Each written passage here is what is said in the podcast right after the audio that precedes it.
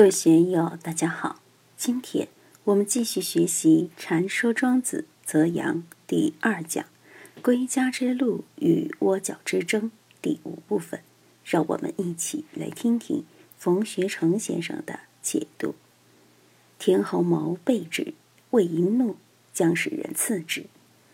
魏惠王和齐威王原先结成了战略同盟、战略伙伴关系，以便一起攻击楚国、赵国和韩国。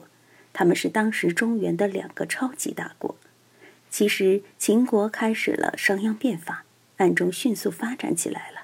但中原诸侯还在梦中，齐魏两家签订了盟约，但齐威王田侯谋背之，毁约了，不遵守这个条约。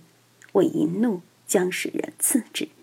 魏惠王生气了，田侯谋这个二百五不守信用，魏惠王咽不下这口气，准备派人去刺杀齐威王。我们知道，在第二次世界大战的时候，盟国派了很多刺客去刺杀希特勒。希特勒也派了很多人去刺杀斯大林，去刺杀丘吉尔，去刺杀罗斯福，还有中国的汪精卫、蒋介石，他们彼此都是将各自的对头写上了黑名单。前车有鉴，罗马最著名的凯撒大帝也是被刺杀身亡的。刺客可以说是历史上最古老的职业之一了。西首公孙衍闻而耻之，西首。即后来所说的虎贲将军，公孙衍是魏惠王的虎贲将军，当时是魏家的先锋大将。听到魏王要刺杀齐王的消息，他觉得是种羞耻。打仗就要堂堂正正的去打，要正式宣战，用暗杀一类的方式，未免太可耻、太下作了。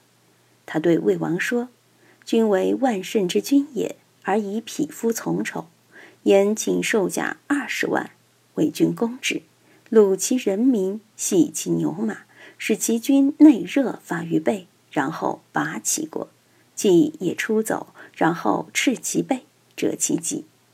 他就对魏惠王说：“君王，你是堂堂大国的君主，我们魏国是超级大国，远比齐国强。齐国毁约，你用皮肤报仇的方式搞个刺杀行动，怎么行呢？”你应该给我二十万大军，让我堂堂正正的为大王去攻打齐国，把他们的人民全都俘虏了，把他们的牛马全都赶到我们魏国来，使齐军内热发于背。我们感觉一下，一个人内热发于背是什么状态？韦菩萨就经常如此。前几天坐在这里，我加了背心都觉得有点凉，他却热得流汗，后背全湿了。看来韦菩萨的内功很强啊！当我们紧张恐惧的时候，也会内热发于背，背心冒汗，荷尔蒙肾上腺素也升高了。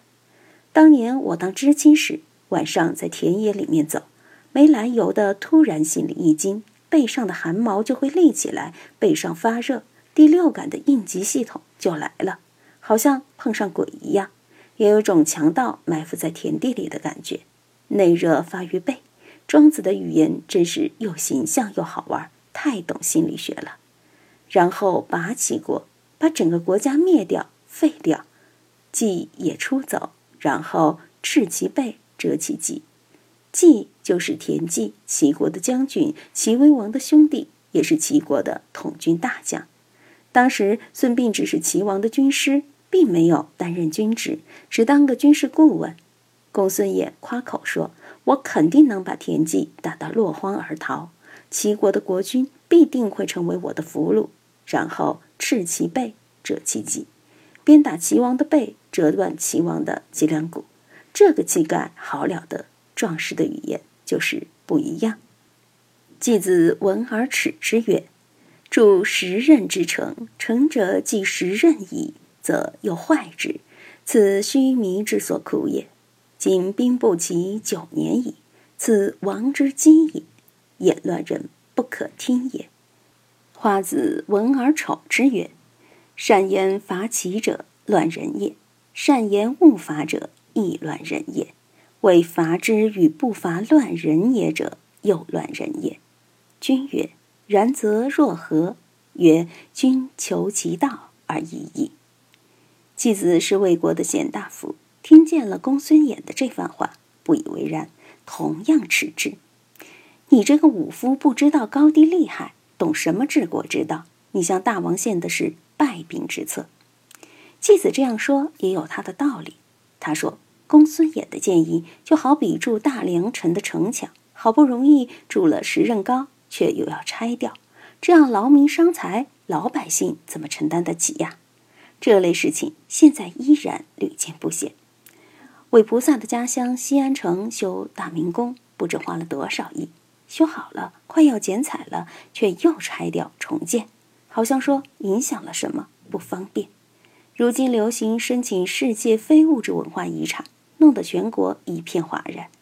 成都搞了个非物质文化遗产的公园，就在袁姐姐老家金牛区，也不知花了多少亿，打造了一片园林。搞过一次热闹的活动，三年后突然给废了，又到青羊区去建，投了更多的钱。所以说现在的钱不值钱了。关键是很多当官的没有把这些事当成一个事，此须弥之所苦也。老百姓的日子真的不好过呀，就怕那些糊涂官、败家子干部搞建设，搞了又拆，拆了又建，真的是影响很坏。今兵不起，七年矣，此王之基也。国家已经太平了，整整七年没有打仗了，这是大王乃至魏国和平发展、可持续发展的基础。所以，言乱人不可听也。公孙衍是乱臣，是乱国之人，大王千万不可听他这个祸国殃民的建议。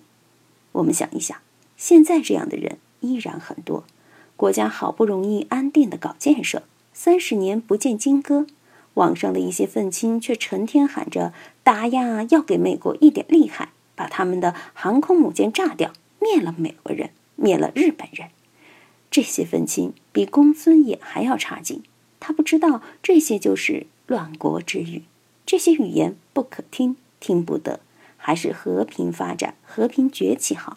但仅仅是这样，也有人认为不行。谁呢？华子闻而丑之。在魏国还有一位贤人华子，在古时能称子的人，肯定是贤能之人。华子听到季子那番言论，认为还是不够高明，并引以为丑，觉得相当不好。那么华子又有什么高见呢？他说：“善言伐齐者，乱人也；善言勿伐者。”亦乱人也，为伐之与不伐乱人也者，又乱人也。说伐齐有好处的是搞乱国家的人，说不去讨伐齐国的、不打仗有好处的，也是搞乱国家之人。不管是伐还是不伐，持有这些见解的人，都是乱国之人，搅乱人心的人。我们看网上或者电视节目上的某些军事评论员、时事评论员。或是正的一方，或是反的一方，或是调和的一方，还有一概骂倒的一方，这些是否都有高明之见呢？当然也算是高明之见，但这些高明之见往往都是乱国之言，搅乱人心的语言。为什么呢？一个国家应该有一个国家的战略。中国自从甲午战争以后，一个半世纪都没有稳定的国家战略方向。一个国家怎样建立自己的战略发展方向？一九四九年以前没有这个机会，因为内忧外患太频繁了。一九七八年十一届三中全会后，虽然也有波折，到现在也是摸着石头过河，迈不开大的步伐。